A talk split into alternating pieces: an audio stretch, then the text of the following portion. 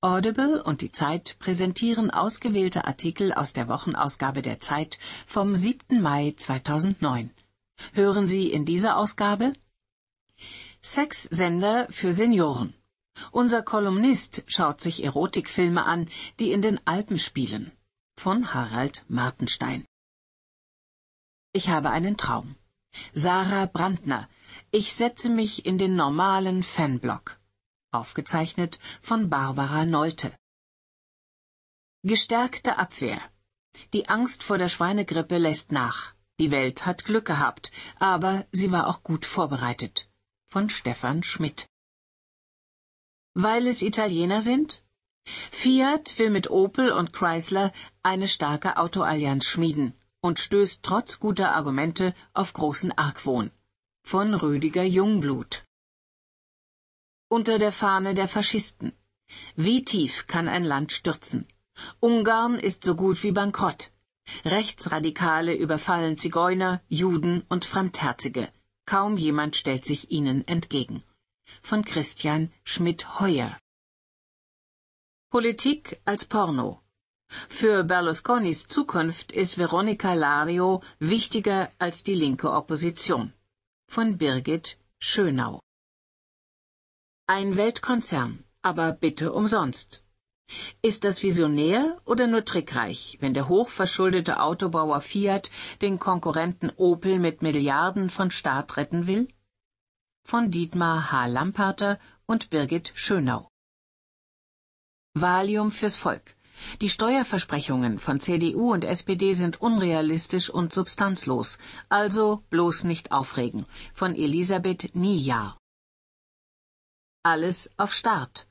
Auf einem Versuchsfeld im Kohletagebau verfolgen Cottbusser Forscher, wie sich auf toter Materie Leben entwickelt. Von Urs Willmann. Die Fiebermesser der Republik. Am Robert Koch Institut koordinieren Epidemiologen den Kampf gegen die Amerikagrippe. Ein Besuch im Lagezentrum von Christian Heinrich. Stimmt's? Legendäres Todesspiel. Andreas Fleckenstein aus Rottgau fragt, haben russische Offiziere früher tatsächlich russisches Roulette gespielt? Christoph Drösser antwortet.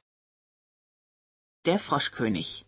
Die niederländische Autorin Annie M. G. Schmidt, sie lebte von 1911 bis 1995, hat aus dem bekannten Märchen der Brüder Grimm eine spannende neue Vorlesegeschichte gemacht.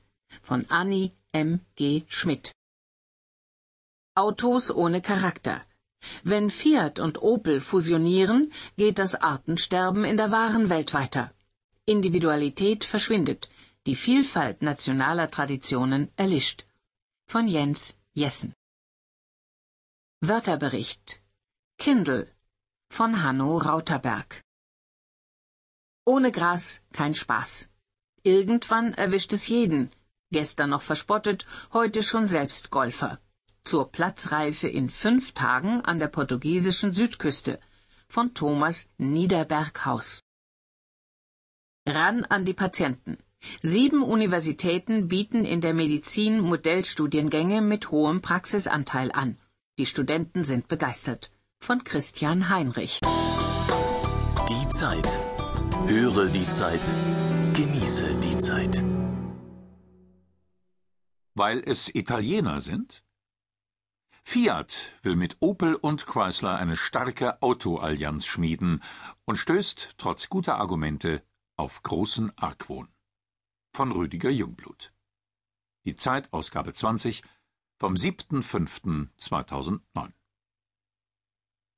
Man braucht schon viel Fantasie, um sich vorzustellen, dass aus den geldverbrennenden Opel-Werken, dem hochverschuldeten Fiat-Konzern und dem insolventen US-Hersteller Chrysler ein starker Autoriese gebildet werden könnte. Sergio Marchione hat diese Fantasie. Was dem Fiat-Chef fehlt, ist das nötige Geld. Marchione will seine Vision eines neuen transatlantischen Autokonzerns mit deutschen Milliardenbürgschaften verwirklicht sehen. In dieser Woche war er in Deutschland auf Werbetour. Er hat gute Argumente. Aber er stößt auf Argwohn und Ablehnung. Die Financial Times Deutschland nannte Marchione einen Heiratsschwindler. Man unterstellt dem Italiener, er habe es nur auf deutsche Technik und deutsches Geld abgesehen. Dahinter steckt ein Vorurteil gegenüber einer Autofirma, die lange Zeit nicht für Qualität stand.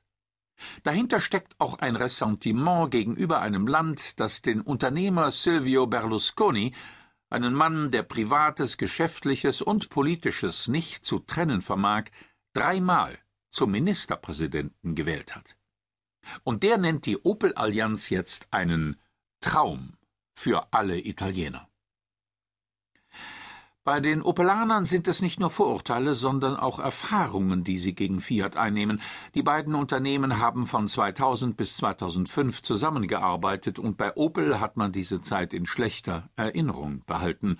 Die Ingenieure in Rüsselsheim fühlen sich denen in Turin technisch überlegen. Heute fürchten sie bei Opel nach einer amerikanischen Stiefmutter bald einer italienischen ausgeliefert zu sein, Dabei ist doch größtmögliche Unabhängigkeit das erklärte Ziel. Die Opelaner blenden aber nicht nur den Umstand aus, dass sie als Tochterfirma eines amerikanischen Konzerns über Jahrzehnte gut gefahren sind. Ohne den Einstieg von General Motors hätte Opel schon die Weltwirtschaftskrise von 1929 nicht überlebt. Sie verschließen die Augen auch vor der Tatsache, dass der Autobauer auf sich gestellt keine Überlebenschance hat. Opel kann sich weder komplett von General Motors lösen, noch kommt das Unternehmen ohne neue Partner und Investoren aus. Opel muss weiter Personal abbauen und, über kurz oder lang, auch Werke schließen.